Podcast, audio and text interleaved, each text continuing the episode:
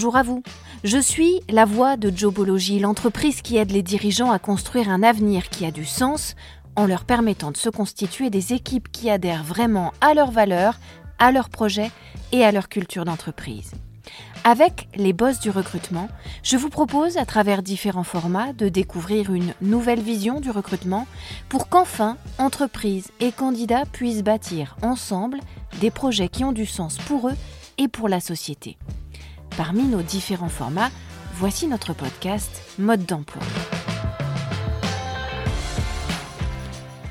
On va voir dans cet épisode pourquoi il est indispensable que vous répondiez à toutes les candidatures, même si ça ne débouche pas forcément sur un entretien d'embauche. Lorsqu'un candidat répond à une offre d'emploi déposée par un recruteur, dans 8 cas sur 10, il ne reçoit strictement aucune réponse. Évidemment, le message est très clair à travers cette omission. Vous n'êtes pas pris, nous ne voulons pas de vous, votre candidature ne nous intéresse pas. Et pourtant, on va voir ensemble que malgré la limpidité de ce que cette euh, non-réponse implique, eh bien c'est une grossière erreur RH et stratégique. D'abord, ce candidat, il ne vous intéresse pas pour ce poste-là, ni pour tout de suite. Mais qu'est-ce qui vous dit qu'il ne vous intéressera pas demain pour un autre poste sur lequel vous le jugerez cette fois parfaitement en adéquation Il ne faut jamais insulter l'avenir. Sauf que si vous lui avez simplement opposé un silence glaçant à sa dernière candidature, il y a très peu de chances qu'il ait encore envie de postuler à une prochaine offre d'emploi chez vous, quand bien même elle lui correspondrait encore mieux. Vous vous privez donc définitivement par cette attitude de non-dit dédaigneux d'un candidat dont vous pourriez pourtant un jour être ravi de disposer. Et en lui offrant une expérience candidat négative, vous courez surtout le risque d'abîmer sévèrement votre marque employeur. Voici donc nos secrets pour répondre à tous les candidats, même quand ça ne débouche pas sur un entretien d'embauche. Secret numéro 1, toujours se méfier du bad buzz. En ne répondant pas à une candidature qui ne vous intéresse pas, vous vous exposez en effet à un sévère bouche à oreille négatif. Si tous les candidats qui ne nous intéressent pas ne reçoivent pour toute réponse que l'immensité de notre indifférence, ils ne vont pas se gêner pour diffuser autour d'eux leur retour d'expérience, avec il va de soi, une tonalité extrêmement négative. C'est mauvais pour votre image, c'est mauvais pour votre marque employeur, c'est mauvais pour votre réputation, aussi bien auprès de tous les futurs candidats qu'auprès de vos propres salariés, comme de vos prestataires, comme de vos actionnaires et comme de vos clients. Le jour où je ne les intéresse plus, c'est donc ainsi qu'ils me traiteront? Voilà ce que tout le monde risque de penser. Vous risquez donc à ne pas répondre un bad buzz, une bad stratégie, un bad feedback. Voilà pourquoi il est indispensable de prendre le temps de répondre en tant que recruteur à l'ensemble des postulants qui vous sollicitent pour une offre d'emploi, y compris ceux que vous ne retenez pas. Et ce, dès la première sélection. Et si répondre c'est bien, bien répondre c'est mieux. Parce qu'une réponse mal perçue, mal reçue, mal jugée, elle aura exactement le même effet négatif que pas de réponse du tout. Notre secret numéro 2, c'est donc de répondre aussi aux candidatures négatives. Un candidat qui vous répond, qui vous propose ses services, qui postule, ça signifie quelque chose. Ça signifie qu'il a envie de rejoindre votre entreprise. Ça signifie qu'elle l'intéresse, qu'il en a une idée positive, que son a priori sur vous est favorable. Et c'est cela qu'il faut à tout prix conserver et réussir à capitaliser pour améliorer votre marque employeur, même en ce qui concerne les candidats que vous ne retenez pas pour le moment. Pourquoi je vous dis ça? Eh bien parce que même si vous répondez de manière simple, courtoise, mais rapide et personnalisée, le candidat recevra bien ce refus.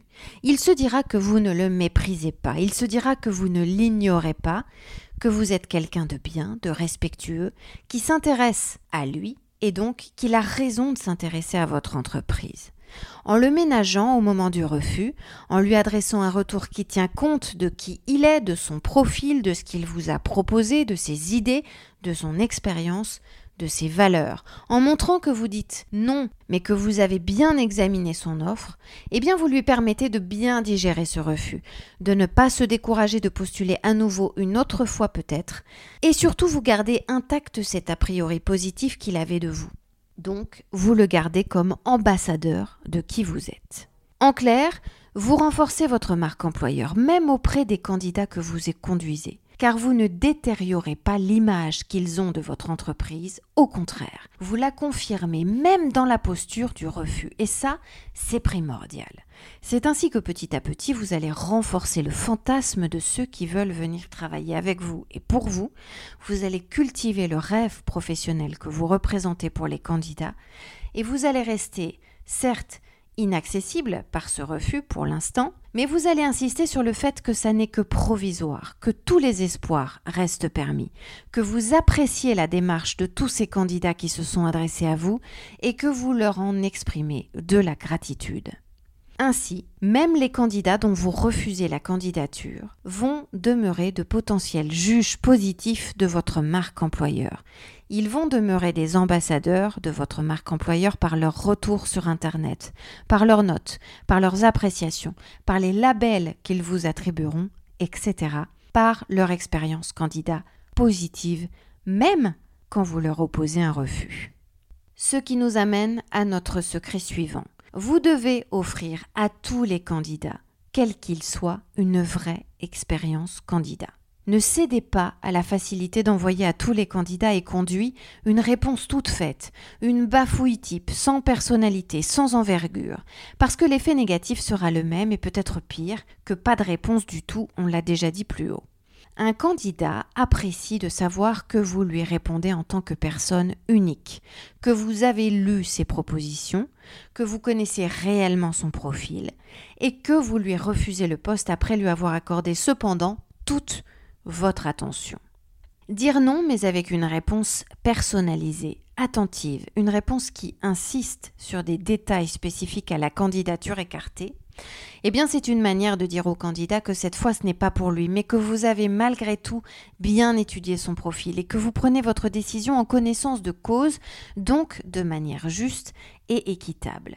Ce qui pour lui va représenter un échec plus facile à digérer que s'il avait le net sentiment que vous lui répondez comme à X autres malheureux avec les mêmes formules toutes faites et que donc, vraisemblablement, vous n'avez même pas lu jusqu'au bout sa lettre de motivation ou son CV.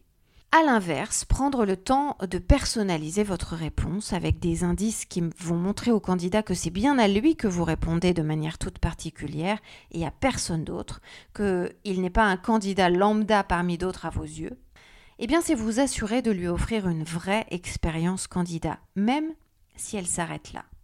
Donc, vous allez positiver cette expérience malgré le refus en lui montrant que vous valorisez sa candidature même si vous ne la retenez pas.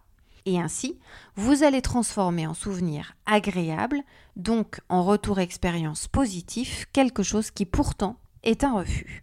Vous allez transformer l'échec en ce n'est pas pour cette fois, mais au moins maintenant ils savent qui je suis et ce que je vaux, ils m'ont repéré dans la tête du candidat. Notre secret suivant, c'est donc de bien traiter toutes les candidatures, et ce même si elles sont nombreuses.